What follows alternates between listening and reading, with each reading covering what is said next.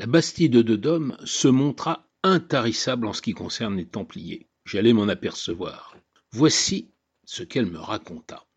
En fait, tout part un peu comme pour les Bastides, d'une question de protection. En 1095, le pape Urbain II a prêché la première croisade. Et sa motivation, c'était que cette expédition militaire allait mettre fin à toutes les exactions et même les assassinats qui visaient les pèlerins chrétiens en route vers Jérusalem.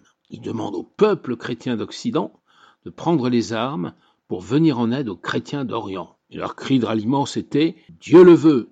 Tous ceux qui prirent part à la croisade furent marqués par le signe de la croix, devenant ainsi les croisés. Cette entreprise a été couronnée de succès, puisque en juillet 1099, Jérusalem était prise par les troupes chrétiennes de Godefroy de Bouillon. C'est un peu après, en 1104, que Hugues de Payens, le futur fondateur et premier maître de l'ordre du Temple, les Templiers, vint pour la première fois en Terre sainte.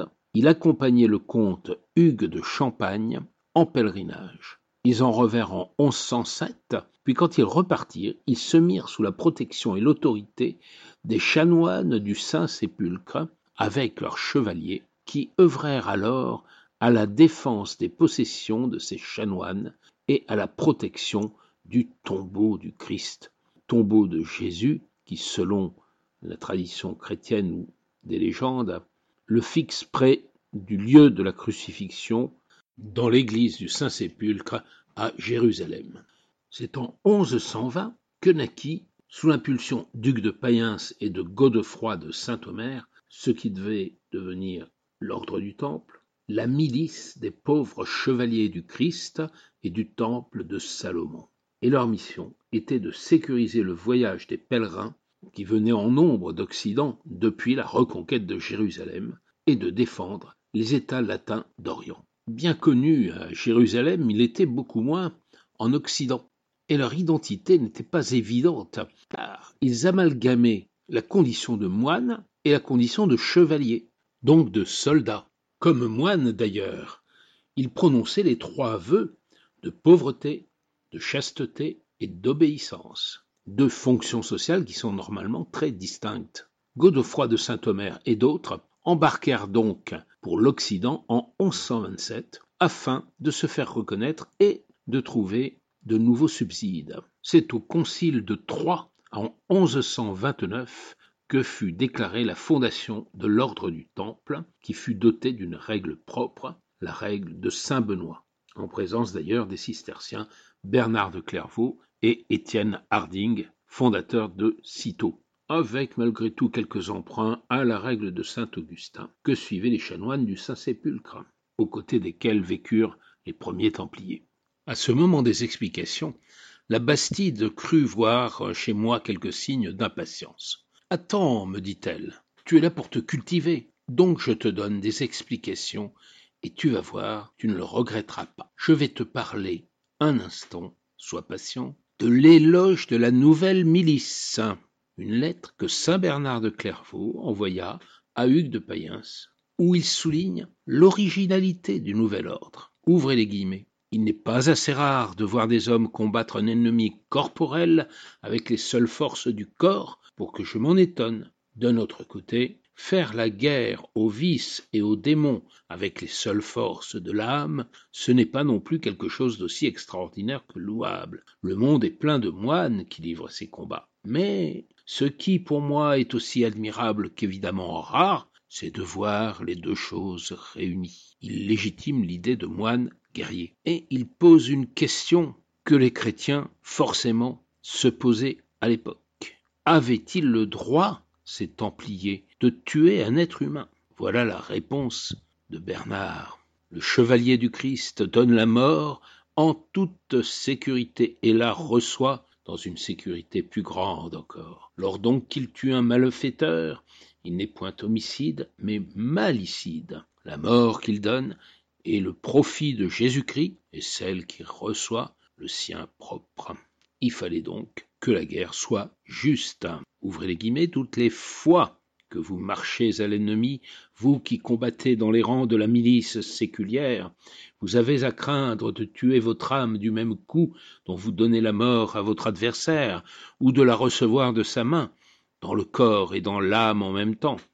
La victoire ne saurait être bonne quand la cause de la guerre ne l'est point et que l'intention de ceux qui la font n'est pas droite. Bel éloge qui permit aux Templiers de rencontrer une grande ferveur et une reconnaissance générale. Nombre de chevaliers s'engagèrent pour le salut de leur âme ou tout simplement pour prêter main forte en s'illustrant sur les champs de bataille. Vint ensuite la reconnaissance pontificale et l'essor incroyable de l'ordre. Les citations que la Bastide venait de me donner m'ont éclairé d'une manière incroyable. Enfin, je comprenais ce qu'était véritablement cet ordre, ces templiers, ces moines guerriers, cette milice. Et je n'allais pas, tels les chevaliers qui viennent la rejoindre, tomber dans le mythe et la vénération d'un groupe humain qui serait les immenses héros d'un Moyen Âge glorieux. Je passe sur la suite de l'histoire que la Bastide voulut absolument me raconter dans le détail. Venons-en à une question essentielle, la question financière et celle du trésor du temple. Il fallait bien que les Templiers exercent une activité économique, commerciale, financière. Il s'agissait de payer les frais inhérents au fonctionnement de l'ordre et les dépenses de leurs activités militaires. Bien sûr, l'usure leur était interdite. Tu n'exigeras de ton frère aucun intérêt, ni pour l'argent, ni pour vivre, ni pour aucune chose qui se prête à intérêt. Les Templiers prêtaient de l'argent à toutes sortes de personnes ou institutions. Pèlerins, croisés, marchands, congrégations monastiques, clergés, rois et princes, et le montant du remboursement était parfois supérieur à la somme initiale, lorsqu'il pouvait être camouflé par un acte de changement de monnaie.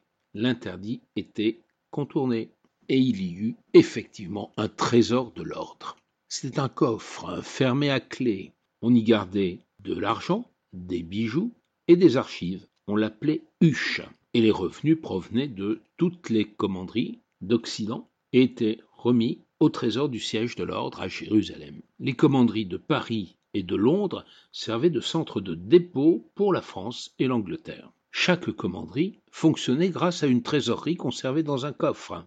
Pourtant, au moment de l'arrestation des Templiers en 1307, il a été retrouvé un seul coffre important, celui du visiteur de France. Hugues de Perrault L'argent qu'il contenait a été confisqué par le roi et a immédiatement rejoint les caisses royales. La Bastide m'avait donné de belles indications pour comprendre ce qu'étaient vraiment les Templiers. Je la remerciai et lui dis As-tu regardé cette vidéo sur YouTube tirée de l'émission L'ombre d'un doute Tout y est expliqué avec clarté, y compris la toute fin des Templiers et les questions que l'on se pose maintenant. Est-ce qu'ils étaient vraiment hérétiques, quel rituel pratiquaient-ils Bien sûr, me répondit la Bastide. Je regarde régulièrement des vidéos par-dessus l'épaule des visiteurs qui ne s'en aperçoivent pas. Et celle-là, je dois le dire, m'a vraiment intéressé. Eh bien d'accord, regardons ensemble cette vidéo.